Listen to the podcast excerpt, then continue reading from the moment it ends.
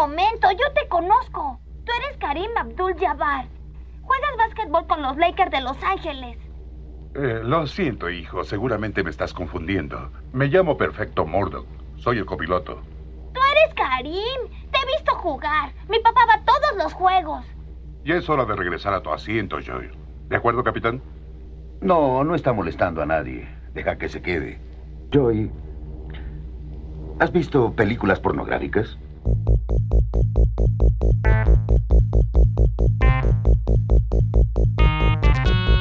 you. Hola, yo soy Rodrigo. Y yo soy Juan, y esto es Nuestra Generación X. El podcast donde hablamos de las cosas que nos definen como generación dentro del universo del entretenimiento. Sí, hablamos de la gran década de los 80 y también de los 90. Nuestra misión, Recordar nuestras mejores épocas. épocas doradas. y encontrar una luz de esperanza a través de la búsqueda de tesoros ocultos bajo la monótona superficie del presente. En este episodio vamos a hablar de música, cine, juegos, deportes, hobbies y más. Sin spoilers y con una playlist de las canciones que mencionamos en cada capítulo, que por derecho de autor no podemos reproducir acá, pero vayan a escucharla que vale la pena. Y el link está en la descripción. Bienvenidos a Nuestra Generación X.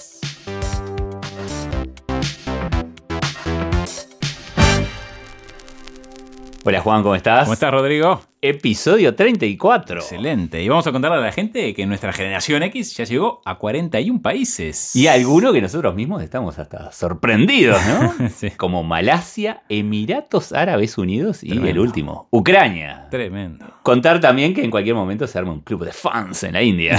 Muy escuchados en India. Increíble. Seguimos acompañados por Odinideas.com, inteligencia artificial para potenciar tu negocio. y por Fórmula Groups Instagram, marketing digital para emprendedores. Música retro. Banda retro. Ramones. Eh. Qué buena banda, por Dios. Banda de punk formada en Forest Hills, en Queens, en Nueva York, en el año 1974. Sus integrantes, Jeffrey Hyman, adolescente desempleado, tocaba la batería y coleccionaba discos. Sufría de trastorno obsesivo compulsivo y estuvo por esto en un centro psiquiátrico. Más adelante se apodaría Joey. John Cummings, alumno de una academia militar obligado por su madre. Más adelante se apodaría Johnny. Thomas Erdelji, húngaro de nacimiento, más conocido como Tommy Ramone, era el que más trayectoria tenía dentro del mundo de la música. Baterista, creó un estilo propio que marcó la base musical de Ramones. Para muchos de los fans, era el mejor músico de la banda. Abandonó en 1978 reemplazado por Marky Ramone. Douglas Colvin. Pasó su infancia en Alemania y se mudó a Nueva York a los 14 años. Cuando entró a la banda era el único que tenía trabajo, era peluquero. Más adelante lo conoceríamos como Didi Ramón. ¿Te acuerdas de Mashed Potato? Buenísimo. Qué bueno. Buenísimo, buen tema. Didi King is my name. Sí. la banda. Thomas comienza a actuar como representante del grupo y consigue una sala de ensayo, donde realizan un primer concierto, solo de covers y para 30 personas, el 30 de marzo de 1974. Fue un desastre. Sí. Sobre todo porque Didi no podía tocar y cantar a la vez. Así que a partir de acá, Didi pasa al bajo, yo el micrófono y Tommy a la batería. Me imagino ese primer concierto, ¿no? Sí, Es una- imagínate. Un caos. una- un caos total, ¿no? Ya eran conocidos como Ramones. El nombre lo había elegido Didi, ya que era el apellido, entre comillas, que se había puesto Paul McCartney. ¿Te acordás? En la época de su banda The Quarrymen. Sí, es cierto. antes de los Beatles. A partir de acá, todos los miembros empiezan a utilizar el nombre de Ramón como su apellido. En agosto de 1974 hacen su debut oficial en un local llamado CBGB, donde siguen tocando regularmente. Hasta su primer concierto fuera de Nueva York como teloneros de Johnny Winter. Otro de esos. Me imagino, aparte, Johnny Winter, virtuoso de la guitarra, que habría sido esto. Ramones debe ser una locura, ¿no? En diciembre de 1974 graban un demo de 15 canciones y en junio de 1975 una empresa discográfica desconocida llamada Side Records le ofrece grabar un sencillo, pero ellos no aceptan. Sin embargo, la esposa de uno de los fundadores de Side Records, que los había visto en CBGB, lo convence de que siga insistiendo y les haga firmar un contrato por 5 años. En febrero del 76, los Ramones, con un presupuesto de 6.400 dólares, empiezan a grabar su primer álbum, Ramones. En un recital los ve un empresario inglés y les ofrece un concierto en el Roundhouse en Londres. ¿Qué te parece? 6.400 dólares. Una locura. Junto con The Flaming Groovies de San Francisco y los ingleses de Stranglers, los Ramones realizan el concierto en el Roundhouse, concierto que es considerado clave en el desarrollo del punk en todo el mundo. Tremendo. Los siguientes álbums Live Home y Rocket to Russia del 77 fueron producidos por Tony Bon Jovi, primo de John Bon Jovi. Sí. Rocket to Russia fue elogiado por la Rolling Stone como el mejor álbum de rock and roll estadounidense del año, que además incluye los únicos sencillos que llegan a los charts de Estados Unidos. Gene es a punk rocker. Oh, buenísimo, al 81, Rockaway Beach al 66 y Do You Wanna Dance. al 86. En diciembre del 77 graban It's Alive en Londres y Tommy, cansado por las giras, abandona el grupo para dedicarse a la producción. Y aquí es donde es reemplazado por Mark Bell o Marky Ramone. Sí, viste que Tommy sigue después como productor, ¿no? Pero abandona la parte de la batería. En 1978 sale Road to Ruin con varios cambios en las composiciones, guitarras acústicas, baladas y temas de más de 3 minutos. Pero siguen sin tener buenas ventas. Debutan en el cine con Rock and Roll High School en el 79 y quien se interesa por ellos, Phil Spector, Opa. quien produce End of the Century del 80, que llega al número 44 en Estados Unidos siendo el disco más exitoso de la banda. Pero parece que hubieron algunos problemitas entre la banda y Spector. Por ejemplo, una pava. Spector le apuntó a Didi con una pistola para que repitiera un riff, ¿no? Qué locura. Cosas que pasan, ¿no? De este álbum, que resultó bastante exitoso comercialmente, la canción Baby I Love You fue el éxito más grande de la banda, llegando al número 8 en el Reino Unido. En 1981 saca nuevo álbum, Pleasant Dreams, producido por Graham Goldman de 10cc. Y son la primera banda entrevistada por la MTV de la historia. Aunque más adelante, como la cadena cambió un poco el estilo, ya no serían más tomados en cuenta. Uh, qué mal, ¿no? Pero a partir de este momento empieza todo tipo de problemas. Todo. Algunos muy serios entre los integrantes de la banda. Sí, por ejemplo, Joey y Johnny tienen problemas en el área musical, pero también política. Llega al límite cuando Johnny le roba a la novia a Joey y se casa con ella. La relación entre ellos nunca se resolvió. En 1983 expulsan a Marky Ramone por problemas de alcoholismo, suplantado por Richie Ramone. Johnny Ramone es herido en una pelea y tiene que ser operado a riesgo de perder la vida. Imagínate. En 1987 Richie abandona el grupo porque no habían compartido los beneficios de la venta de camisetas con él. Reemplazado por Elvis Ramón, que se echaba en el segundo concierto por malo. Reemplazado por un recuperado Marky Ramón que vuelve. Y bueno, estas son solo algunas, ¿no? Lo más destacable de este periodo es el álbum de 1984, Too Tough to Die, donde está su primer número uno, Howling at the Moon. Muy buen tema. Es otro estilo, ¿no? Su último álbum, Adiós Amigos, de 1995, y su último recital, el 6 de agosto de 1996, en The Palace, en Los Ángeles, que se puede escuchar en el disco en vivo We Are Out of Here. A lo largo de su carrera, publican 14 discos de estudio y 212 canciones en total. Solo dos álbumes logran pasar el top 50 Billboard y tuvieron giras ininterrumpidas durante 22 años, con un total de 2.263 conciertos. Poquito, ¿no? Sí. Tres de sus miembros originales murieron en un intervalo de 8 años. El último miembro original vivo, Tommy Ramón, fallece en julio de 2014. Tremendo. En marzo de 2002 son la primera banda punk en ingresar al Rock and Roll Hall of Fame. Y en 2003 Johnny Ramone es nombrado uno de los mejores guitarristas de la historia en el número 16 por la revista Rolling Stone. Impresionante, ¿no? Vos como guitarrista, Juan, ¿qué pensás de Johnny Ramón? ¿Está a la altura del puesto 16 de los mejores guitarristas de la historia? Y yo creo que debe estar basado en la influencia que tuvo, Claro. más que en su virtuosismo. En su manera de tocar y a las bandas que influyó. Claro. El estilo. Creo que en general Marcó un estilo. Exacto. Creo que generalmente se toma en cuenta eso. Bien. No si sos un virtuoso o no, sino a cuántas personas influiste. Claro. Cuántas bandas o lo que sea. Que no es poca cosa. No, no, por supuesto. Así que con esto, tu primer canción. Arrancamos con toda la fuerza esta playlist, ¿eh? I Wanna Be Sedated, por supuesto. qué buen tema. Del álbum Road to Ruin de 1978. Mi canción favorita de los Ramones. Es perfecta. Ese comienzo con la batería y la guitarra son épicas. Y de una consistencia que sobresale dentro de su discografía. Y tiene de todo, tremendo ritmo y el sonido de los instrumentos es excelente para el estilo. La guitarra suena notable además. Y llega el estribillo enseguida. Te mantiene atrapado todo el camino. Tiene cambios interesantes, innovan y traen cosas retro a la vez. Y el pa pa pa pa pa pa pa pa pa es genial. Buenísimo. No tiene desperdicio. Buenísimo.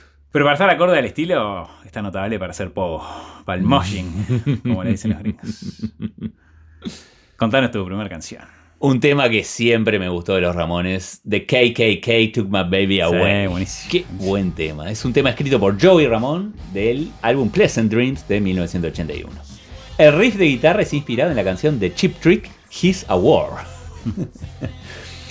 Hay varias versiones de por qué la canción se llama así. De relaciones de Joey, obviamente, Pero la que creo que es la más acertada es la del manager de la banda que dice que trata de Johnny Ramón cuando le robó la novia a Joey Linda. Y por eso, The KKK took my baby away. Ahí está el KKK, fue Johnny. Ahí está la explicación. Ahí está la explicación, yo creo que es la más acertada. Sí. Tu segunda canción, Juan. Do You Wanna Dance, del álbum Rocket to Russia del 77. Buenísima. Cover del clásico de los Beach Boys. Primera banda que trajimos en el episodio número uno. Cierto, cierto. Notable versión punk con toda la energía. Lo lindo es que sigue siendo una canción surfer. O Ujú. skater también. Y lo gracioso es que dura 1 minuto y 55 segundos. la versión original es corta, pero esta que es acelerada la supera. Es genial. Es que genial. sí, graban temas cortitos, Sí. ¿viste? Hay un disco que dura 29 minutos, es una locura. Contanos tu segunda canción. Y bueno, este es, creo que también, me encantan muchos temas de los Ramones, pero este me fascina. Gina is a punk rocker. Primero como single de mayo de 1977, llegó al número 22 en el UK Single Charts y al 81 en el Billboard Hot 100. Luego aparecería en el álbum Living Home de 1977. Gina, te cuento que se refiere a Gina, la reina de la selva. Ah, ya que la música punk rock podría ser una salvaje mujer de la selva traída a la civilización. Está rankeada en el número 461 en la lista de las 500 canciones más importantes de todos los tiempos por la revista Rolling Stone. Bien. Y además el dato, un súper fanático de los Ramones, no sé si sabías, es Stephen King, Mira. el genio del terror. De hecho, son ellos los que escriben la canción de una de sus películas más famosas, Cementerio de Animales, Mm. Pet Cemetery, que Es está en la canción. es. Y esta canción, Gina is a Punk Rocker, aparece, no voy a hacer spoiler, en una parte muy importante de la Mm. película. Tiene algo retro surf rock Sí, también, ¿no? Sí, sí. Algo tiene, Beach Boys también. tiene. Qué buena banda Los Ramones. Sí. Te levanta Sí, sí, sí. sí. el ánimo permanente. Sí. Y es un, es, es un ritmo Es un alegre, flashback también, ¿no? es un flashback a- Rápido, alegre, toda la energía es impresionante. Sí. ¿Cómo sonaba por acá? Tesoros del presente.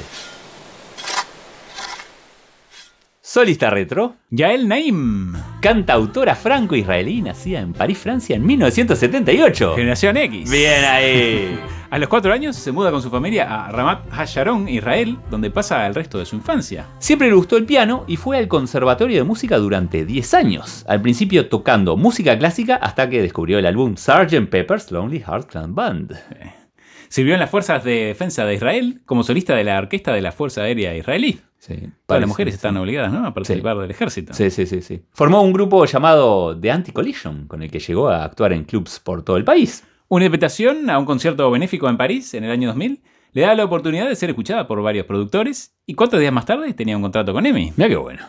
También es invitada por el director de cine Eli Kruraki para trabajar en la película Ten Commandments y escribir el tema principal de la película Harrison Flowers. En esos meses sale su primer álbum, In a Man's Womb, en el vientre de un hombre. Mira. Lanzado en 2001, pero es un rotundo fracaso y ella cuenta, fue una decepción enorme porque le di todo, perdí un montón de confianza en mí misma que me llevó a cuestionarlo todo. Sí, por esto se vio obligada a tener varios trabajos adicionales para seguir intentando en su carrera musical. En 2004 conoce a David Donatien, un percusionista de la isla de Martinica, que se transforma en una gran influencia en la carrera de la cantante. Lo anima a cantar en hebreo, algo que ella se negaba, y empiezan a mostrar como dúo. Durante un periodo de dos años arreglan y graban 13 canciones en el estudio de Naim, que está armado en su apartamento en París. Estas canciones forman parte de su segundo álbum, Ya el Naim, que sale en octubre de 2007, con canciones en francés, inglés y hebreo, y recibe excelentes críticas y llega al número 11 del chart francés en su primera semana. Muy bueno. Pero su gran éxito llega cuando el mismísimo Steve Jobs elige su canción New Soul, que es buenísima, de 2008 para el lanzamiento de la MacBook Air. Hmm. La canción debutó en el Billboard Hot 100 en el puesto número 9, convirtiéndose en su primer top 10.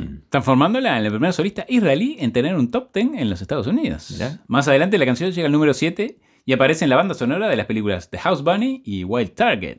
En noviembre de 2010 sale su tercer álbum, She Was a Boy. En 2015, Older y lo último del artista, su quinto álbum, Night Songs. Es tres veces nominada al premio Victoire de la Musique, ganándolo en dos ocasiones. Además, tiene dos nominaciones al NRJ Music Awards por Revelación Francófona del año 2008 y al premio Constantin por álbum del año 2008. Está casada con el músico David Donatien, con Hmm. quien tiene dos hijos. Contanos tu primera canción. Te cuento, Me gusta mucho esta cantante, te aviso. Far Far, del álbum Yael Naim de 2007. Percusión, guitarra, alguna flauta Hmm. y la voz que suena espectacular.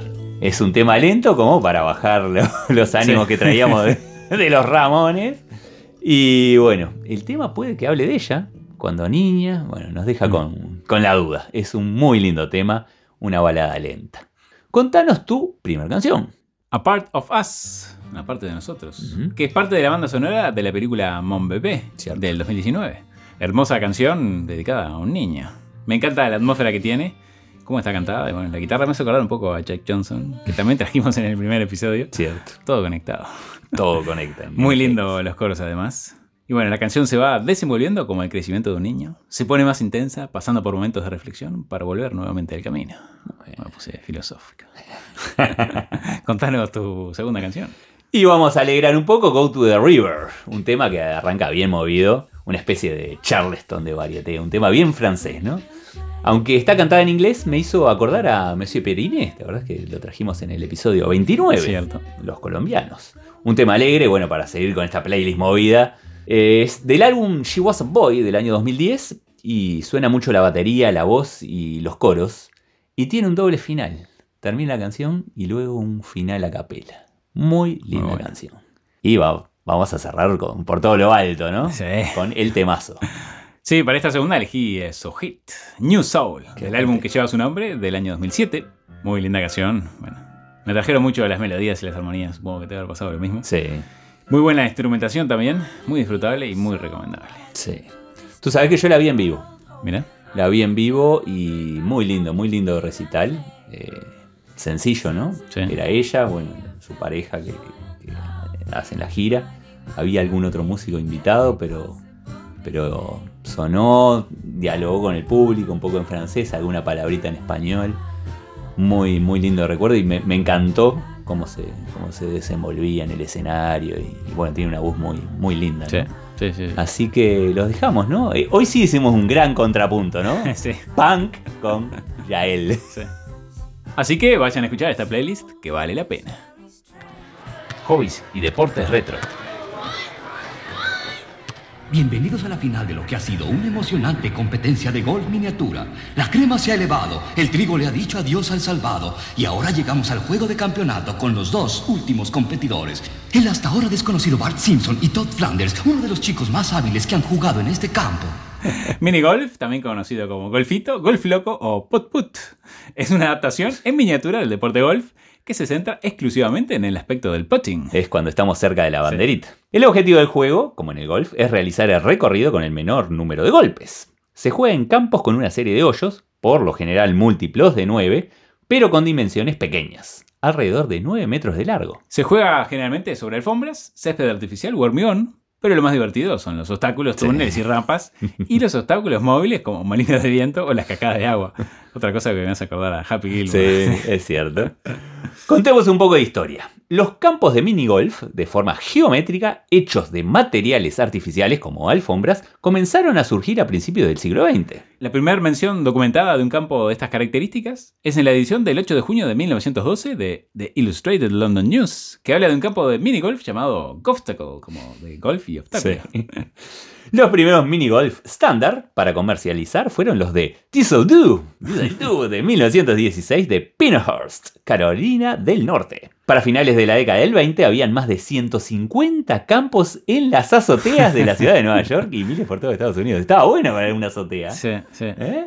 Pero, como pasó con varias actividades que ya hemos comentado en nuestra generación X, la Gran Depresión Sí. hizo que el auge del minigolf llegara a su fin de forma temprana. Mm, Casi todos fueron destruidos para finales de los 30. sí. Un ejemplo que queda sobreviviendo de esa época es el campo de golf en miniatura de Parkside Whispering Pines, ubicado cerca de Rochester, New York, y listado en el Registro Nacional de Lugares Históricos en el año 2002. En Europa, uno de los primeros campos en ser documentados fue construido por un tal Schroeder, en Hamburgo, Alemania, quien se había inspirado gracias a un viaje que había hecho a los Estados Unidos. Las primeras competiciones de minigolf documentadas se jugaron en los Estados Unidos. El primer torneo nacional de minigolf, el Thump Thump Open, se organizó en 1930 con un premio total de 10 mil dólares y el primer premio era de 2 mil dólares. Diez años después de la Gran Depresión, el mini golf se extingue como un deporte de competición en Estados Unidos para recuperarse solo hace unas pocas décadas. Sí. Nunca ha tenido amplia difusión en otros países fuera de Europa y los Estados Unidos, pero en estos dos lugares es una de las actividades al aire libre y de ocio más practicadas. Y como era de esperar, el deporte del minigolf se rige internacionalmente por la Federación Mundial del Minigolf Sport, WMF, con sede en Gotemburgo, Suecia. Viste que muchas veces estas asociaciones están en lugares que no tienen nada que ver con Sí, el lugar de origen. no. ¿no? Es cierto, es cierto. Y como siempre, no nos podemos ir, como en nuestra generación X, sin mencionar los récords, ¿no? Tan importantes y necesarios. El récord mundial en una ronda de mini golf es de 18 golpes en 18 hoyos. Solo un poco más de mil jugadores han logrado oficialmente esta puntuación. Sin embargo, en otros sistemas de juego, una ronda perfecta de 18 hoyos en uno es extremadamente rara Y sí. y nunca ha sido anotado en un torneo oficial nacional o internacional. Y además de los campos al aire libre fijos, están los campos portátiles y los glow in the dark de interior que supe jugar en Canadá. Qué notable. Es- Nunca los vi eso. Sí, es con. es todo oscuro y jugás con esas cosas de. ¿Con luz negra? Eso que brilla en la oscuridad, ¿viste? Sí. Las pelotitas y los túneles y los hoyitos están marcados. Está buenísimo. Muy bueno. Psicodélico. Psicodélico. Sí, psicodélico. A mí el minigolf me hace acordar también de los Simpsons. Ah, los a Homero pegándole el muñeco con el palo. Qué bueno, Simpson, por Dios. Bueno, un deporte que sí recomendamos aire libre o cerrados en Canadá, pero es buenísimo. Se acercan al último hoyo, a la sombra del gran emancipador, empatados a ocho golpes de una electrizante contienda. Pronto uno surgirá triunfante, beberá leche con champaña, mientras su oponente probará la hiel de la derrota en este cruel juego. Tesoros del presente. Deporte actual. Wird es Joey Kelly sein? Wer wird Bockfeldmeister? Jawohl! Joey Kelly entthront den Hacke Josh! Walk Racing. Sí, sí, sí. Wok por los wok de cocina. Una locura. Deporte desarrollado por el presentador de televisión alemán Stefan Raab. Walks modificados se utilizan para hacer carreras contra reloj en una pista de bobsleigh olímpica. Hay competiciones individuales y de cuatro participantes. Para este último se utilizan cuatro woks por trineo. Un poco de historia cortita. Sí. Se inspiró en una apuesta en un programa de televisión alemán llamado Wetten das. ¿Apuesto a qué? En noviembre de 2003 ya se había organizado el primer campeonato mundial de wok oficial y se transmite desde Winterberg. El éxito lleva a un segundo campeonato mundial en Innsbruck en 2004. En estos campeonatos fueron sobre todo personalidades las que participan, actores y músicos, pero también atletas muy conocidos de los Juegos de Invierno. Por ejemplo, George Huckle, tres veces campeón olímpico de luge, que es un deporte similar, ese que van acostados, ¿viste? Arriba un sí, trineo. sí. O el equipo jamaiquino de bobsled, popularizado en la película Jamaica Bajo Cero de 1993. ¿no? Qué buena película. Muy buena película. Qué buena película. El tercer campeonato también se desarrolló en Wittenberg en 2005 y tuvo dos novedades. Se sumó una ronda y cada participante tuvo que hacer un salto desde un trampolín para ver el orden de salida. A partir de acá, el deporte se profesionaliza. Si no era ya bizarro, Sí, le agregaron sí. eso todavía. Los woks típicos de carreras son los sartenes chinas, esas ordinarias de fondo redondo. ¿no? Las únicas modificaciones son que el fondo está reforzado con un relleno de epoxi y los bordes del wok están recubiertos con espuma de poliuretano para evitar Eh, sí. lesiones. Sí, sí, imagínate. Los competidores usan equipo de protección pesada, similar al equipo que se usa en el hockey sobre hielo, Sí. para reducir aún más la fricción y el riesgo de lesiones. Escucha esto. Los atletas usan cucharones debajo de los pies.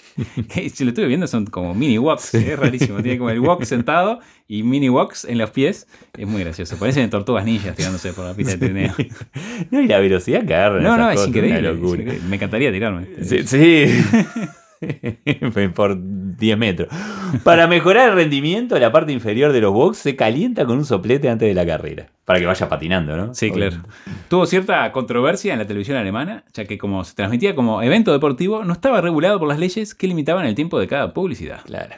A partir del 2009 el evento es transmitido como un infomercial, ya que la propaganda en los eventos era demasiado evidente. Y nos vamos, por supuesto, con los récords. Claro. En velocidad, son todos mantenidos por Georg Hackl. Y la velocidad máxima que alcanzó fueron de 105,4 kilómetros por hora. Una demencia. Tremendo. También tiene el récord por haber completado el curso en el menor tiempo. En Winterberg, en el 2005, lo completó en 47 segundos 621 décimas. Una locura este Sí. deporte, ¿no? Sí, sí, ¿Eh? me encantó. ¿A vos te encantó? Sí, sí, yo me tiraría. Con casco, ¿no? Por supuesto. Dice cuando pasan con el walk ese es Sí. una locura. Sí, porque no tiene mucha forma de maniobrarlo. No, no, medio ahí, entre las paredes, se empujan un poco Sentate, para, quédate quietito. para centrarse. Otro de Qué los buenísimo. tantos deportes bizarros que traemos a nuestra generación X. Excelente. So sieht ein stolzer Mann aus. Lass dich noch mal richtig feiern. Applaus für Joey Kelly! Cine retro. Silencio, película. Vuelo 209, libre para despegar. Perfecto. ¿Eh? Frecuencia de salida de Los Ángeles 1239. Eh, perfecto. ¿Qué? Solicito vector, cambio. ¿Qué? Vuelo 209, libre en el vector 324. Nos han librado, librado. Perfecto. ¿Cuál es tu vector, Víctor? La torre nos ha librado, cambio. ¿Qué? Aquí librado, cambio, cambio. Perfecto. ¿Qué? Perfecto, cambio. ¿Eh? Peliculaza. ¿Y dónde está el piloto? Qué buena película. Airplane, también llamada Aterriza como puedas, es una comedia estadounidense de 1980 que parodia a las películas de cine catástrofe que estaban muy de moda por los años 70. Claro, especialmente a la película Zero Hour de 1957, a la que se parodia casi palabra por palabra. Dirigida por Jim Abrahams, David Zucker y Jerry Zucker, que son hermanos. se conocería más adelante como los SAS. Realizaron películas notables como Top Secret, Uh, una de mis preferidas. 1984. La sátira es mi preferida, creo. Sí. La pistola desnuda. Del 88. Buenísimas. Y bueno, unos grandes, ¿no? Sí. Tenemos que traer alguna de estas películas. Por favor. Habíamos hablado de traer Top Secret, ¿eh? Sí, vamos sí, a traerla sí, en cualquier momento. Jerry Zucker es el que más destacó individualmente con más películas exitosas, por ejemplo, Ghost de Sí, 1990. otro éxito. Otro éxito. Y protagonizada por puras estrellas de los años 70 y 80. Empezando por Leslie Nielsen, Sí, gran como el actor. Dr. Rumack, actor nacido en Regina, Saskatchewan, Canadá. Mira. Actuaba desde el año 56, pero este fue su primer papel cómico. Lo interesante es que le encantó la oportunidad que le dieron, ya que se empezaba a ver como uno de estos actores que solo le daban los papeles de abuelos viejos. Sí. Y a partir de acá, justamente, armó toda una carrera en base a papeles cómicos. Sí, de hecho lo eligieron por eso, porque un actor serio haciendo este tipo de humor es mucho más gracioso. Claro, claro, es cierto. Joel Bridges, ¿no? Como Steve Bakrowski, que es el encargado de la torre de control, que está Sí, buenísimo sí, ese, sí, ese sí, papel. Actor que vimos mil veces. Participó en más de 150 películas, además de ser el padre de Bob Bridges y Jeff Bridges. Actorazo. Karim Abdul-Jabbar, como Roger Murdoch. El copiloto. Antes Lou Alcindor, basquetbolista, Aquel que usaba los lentes raros, ¿te Sí. acordás? seis veces campeón de la NBA, seis veces MVP, o sea, el jugador más valioso de la NBA, y considerado uno de los 50 mejores basquetbolistas de la Sí, historia. impresionante. Tremendo. Impresionante. Tuvo una interesante carrera participando en varias series y películas. Y en Dónde está el piloto tiene una escena memorable con un niño. Muy buena, ¿no? Y en un papel importante, Julie Haggerty, como Elaine Dickinson. Que esto es increíble, ¿no? Eso de que está siempre conectado. La pudimos ver como Polly en Michael in the Middle y como Sandy en Historia de un matrimonio que trajimos en el episodio Increíble, pasado. increíble, ¿no? Porque no fue conecta. buscado esto. No, no, no, no. Increíble. Sí. El argumento, el ex piloto de combate y taxista Ted Striker Robert Hayes. queda traumatizado durante la guerra de Vietnam, lo que lo deja con miedo a volar. Pero cuando su novia lo abandona, en un intento de reconquistarla, debe tomar un vuelo entre Los Ángeles y Chicago. Después de la cena, muchos pasajeros se enferman. También la tripulación, el piloto y el copiloto. Lo que no deja a nadie para pilotear el avión. Solo un piloto automático que era un muñeco inflable, que es buenísimo. El problema era que no iba a ser capaz de aterrizar. Claro, podía pilotear, pero no Claro. aterrizar. Buenísimo. Lo más gracioso es que este muñeco inflable llamado Otto tiene su propia biografía en IMBD. Sí, sí. Tiene su página propia, Sí, muy bizarro. Como el presupuesto era reducido, el dinero para la contratación de extras era poco. Los mismos directores aparecen actuando y hasta varios de sus familiares, incluyendo a su madre y a su hermana. Fue grabada en 1979 en solo 34 días y fue un éxito absoluto. Sí. De 5 millones de dólares invertidos, la película recauda más de 120 millones. Sí, mira este dato. El presupuesto se recuperó al segundo día de exhibición. Tremendo. Y eso que tenían un poco de miedo porque En los preestrenos no habían tenido muy buena respuesta. La frase de Leslie Nielsen I am serious and don't call me Shirley. está en el puesto 79 de las 100 frases más famosas del cine. Algo parecido a lo que ya habíamos visto con la frase del padrino que vimos en el episodio 1. Sí. El American Film Institute la calificó en el puesto número 10 de las películas más divertidas. Sí. Dos actores que estuvieron a punto de participar de la película, David Letterman, para el papel de Ted Striker, pero no fue seleccionado. Y Christopher Lee, La otra gran estrella del Eh, terror. para el papel del Dr. Romack. En este caso fue él quien rechazó el papel por no haber entendido el guion. Y más tarde dijo haberse arrepentido. Mm. Obviamente, obviamente. El inicio de la película, ¿te acordás? Era el aleta de tiburón que iba Sí, sí, entre las nubes. entre las nubes. Buenísimo. Muy bueno, Muy muchas bueno. cosas muy bizarras. Y, Y, muy un dato musical. A ver. En un momento se utiliza la canción Stayin' Alive de los Bee Gees, que fue acelerada un 10%. Y lo interesante es que se tuvo que pedir permiso a la banda para hacer ese cambio. Para finalizar, obtiene 7 nominaciones y gana 3 premios. Entre los más importantes gana el Writers Guild a la mejor comedia adaptada y nominada a un Globo de Oro en mejor película musical y de comedia y a un BAFTA por el guion. Notable película. Sí, ¿no? sí, sí. Y fue la época de las películas de parodia. Sí, me acuerdo, un montón. Sí. La generación X ya sabemos de esto, pero los millennials y centennials seguro que no. Ellos se lo pierden. Sí. Tiene que ir a mirarla para saber lo que es bueno. hubo parodia antes, hubo parodia después, pero estas para mí son el punto alto. Sí, sí, sí, sí. Seguramente les parezcan un poco recatadas, porque las de hoy son pura grosería sin sentido. Es cierto, lamentablemente sí. ¿Este podcast se está transformando en un podcast de opinión? Es que hay que transformarse en un podcast de opinión. Muy bien. Hay que tener opinión marcada. Como ya lo hacemos en el otro podcast. Eh, invitamos obviamente a todos los Generación X que vuelvan a recordar esta película porque es genial, se van a reír muchísimo y bueno, capaz que es una buena idea que lo vayan a ver los jóvenes también. Excelente. ¿Qué pasa, doctor? ¿Qué sucede? No estoy seguro. No había visto algo así más que en un concierto de rock and roll. ¿Qué es lo que dieron de cenar esta noche? Bueno, solo dos cosas, carne o pescado. Sí, sí, lo recuerdo. Yo pedí lasaña. ¿Qué pidió él? Pescado. Tesoros del presente. Serie actual.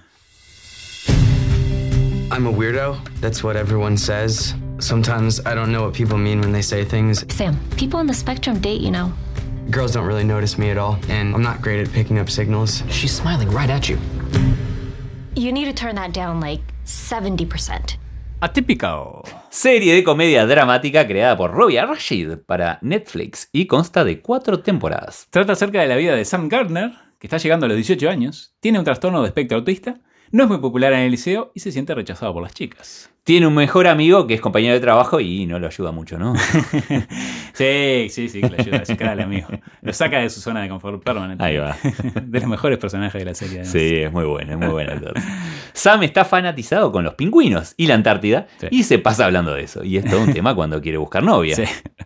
La directora, Robia Rashid, nacida en Vermont en 1977, generación X. Bien ahí. Y de padre pakistaní y madre con raíces británicas. Antes de esta serie, su trabajo más importante fue con How I Met Your Mother, Entre el 2008 y el 2012, primero como escritora, pero luego como coproductora. correcto. Los actores Jennifer Jason Leigh, como Elsa Garner, la madre de Sam, ya la habíamos traído en el episodio pasado, ya que es la inspiración para la película Historia de un matrimonio. Sigue todo conectado, increíble.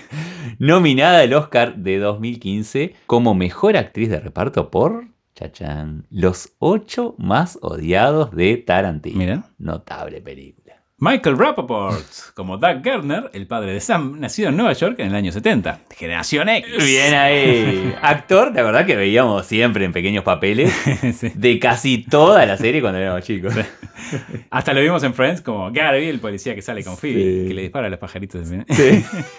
También estuvo en My Name is Earl y Prison Break. Y por supuesto, Kirk Gilchrist como Sam, actor nacido en Londres en Bien. 1992. No sabía. nacionalizado canadiense. Ya había tenido roles principales en The Winner Del 2007, y United States of Tara. del 2009 al 2011. Y mira este dato. Fuera de su carrera como actor, Guy Crest es vocalista de una banda de grindcore llamada Whelm y de una banda de death metal llamada Phalanx. Nada que ver con su papel en la serie, ¿no? No, Más mucho con los Ramones que con, con esto, ¿no? Otro de los personajes más importantes es Casey, la hermana de Sam. Mi personaje preferido de la serie. La amé, lo confieso. Interpretada por Bridget Lundy Payne. También lo saca permanentemente de su zona de confort. Cierto. Escucha esto. Actuó de la hija de Ted en la película Billy Ted Face the Music del 2020 con Keanu Reeves. ¿Te acordás de los cementales salvajes? Sí, sí. Esa sí, sí, serie sí, retro sí. también. Qué grande Kenny Reeves, qué Sí. grande. Para la serie, la directora consultó a Michael Dean, una profesora de la Universidad de California que trabajó en el Centro para el Autismo y Tratamiento de la UCLA. La serie tuvo cinco nominaciones, los Peabody y los Satellite Awards entre los más importantes, y un premio hasta el momento de la Ruderman Family Foundation. Tuvo algunas críticas de la gente que le encanta buscar cosas para criticar, ¿no? Sí. de que no habían personas con autismo trabajando en la serie. Sí, hay gente que no hay nada que le venga bien, ¿no? ¿Viste?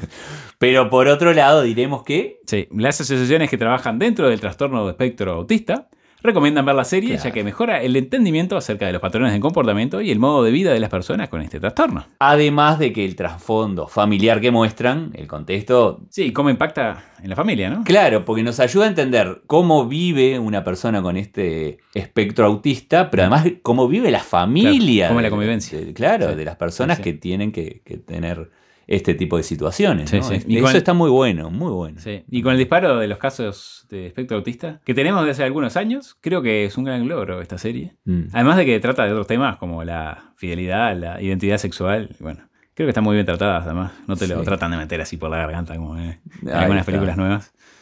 Seguimos con las opiniones. Seguimos, seguimos. A mí me gustó también que, si vos ves al principio también, como que hay muchas cosas que ve el muchacho que Sí. trabaja de Sam. Y claro, todo el mundo alguna vez tuvo alguna de esas ideas, ¿no? De, de esto, de aquello, de obsesionarse con Mm. algo. O sea, que vos decís, bueno, está, en definitiva. Sí, sí, es una persona que está más concentrada que otra en, en cierto tema. Sí, sí. Y es otra serie que además podemos ver con nuestros hijos. Otro punto a favor. Sometimes I wish I was normal. Dude, nobody's normal. Juegos retro.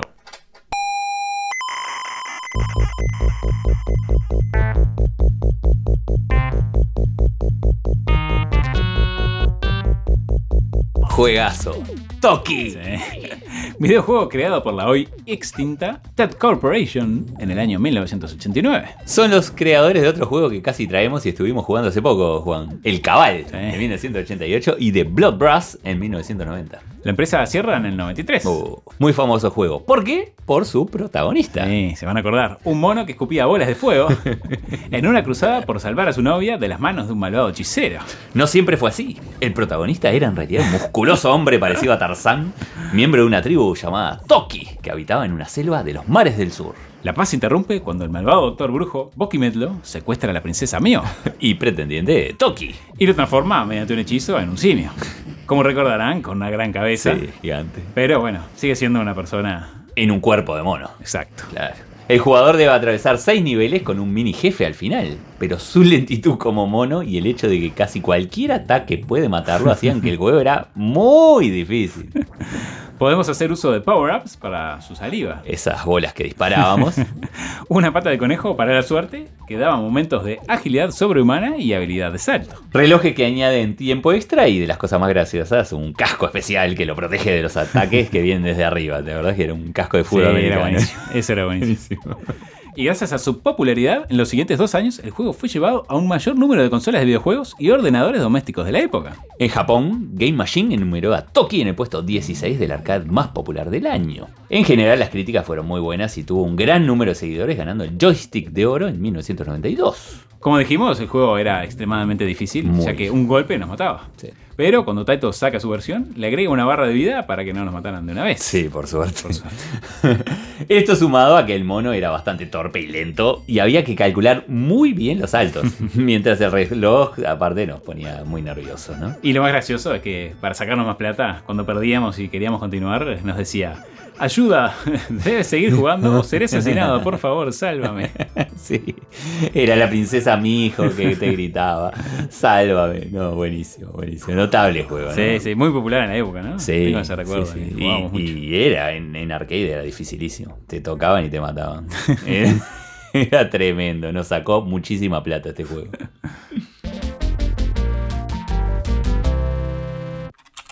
Tesoros del presente. Juego actual. We were meant for this, Nathan.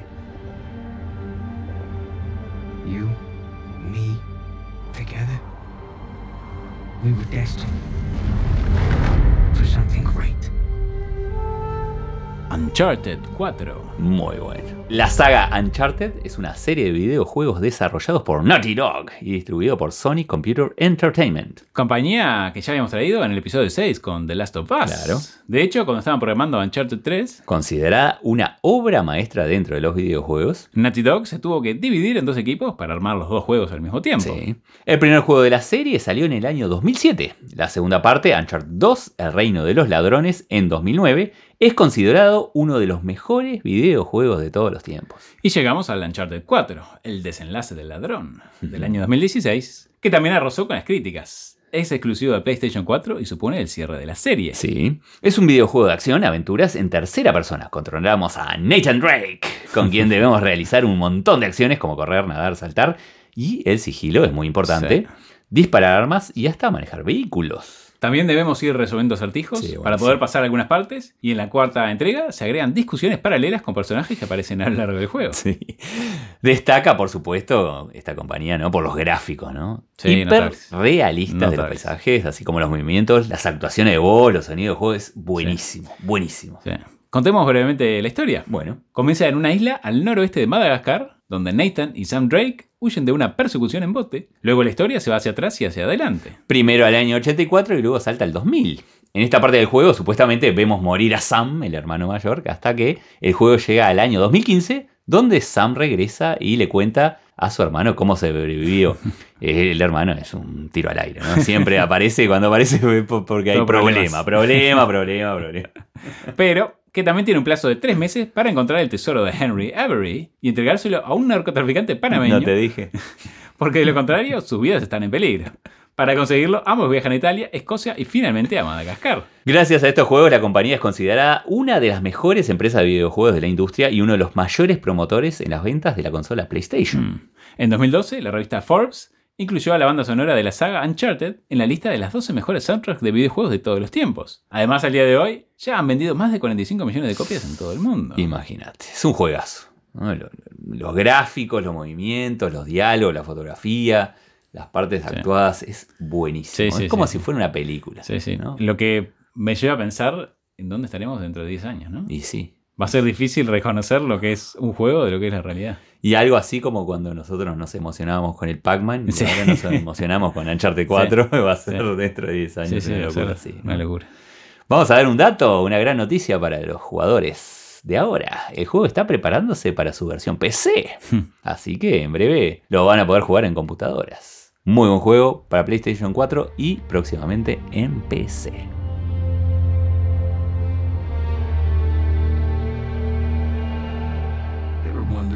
Different choices, how we might have ended up? No. I like the hand we've been dealt. Y así llegamos al final de este capítulo semanal número 34. Esperamos que lo hayan disfrutado tanto como nosotros. Pueden seguirnos en las redes bajo el nombre de nuestra generación X y compartir este podcast con sus amigos. Les recordamos que hay una playlist de las canciones que mencionamos en cada capítulo, que por derecho de autor no podemos reproducir acá, pero vayan a escucharla que vale la pena y el link está en la descripción. Muchas gracias por las 5 estrellas de iTunes, seguirnos y darnos like en Spotify y nos encontramos en 7 días. Buena semana.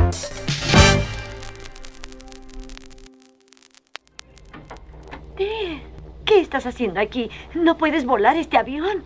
Es lo que le digo a este doctor, pero no lo convenzo. Elaine, no tengo tiempo para hablarle suave, así que seré franco.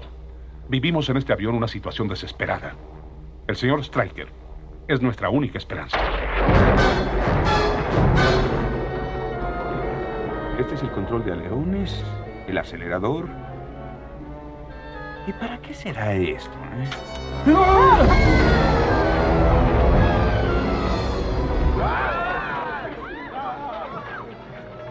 a su asiento. ¿Viste Cementerio de Animales? Sí, sí, sí. Cuando el camionero va manejando, va cantando China es a pan rocker, China es pa.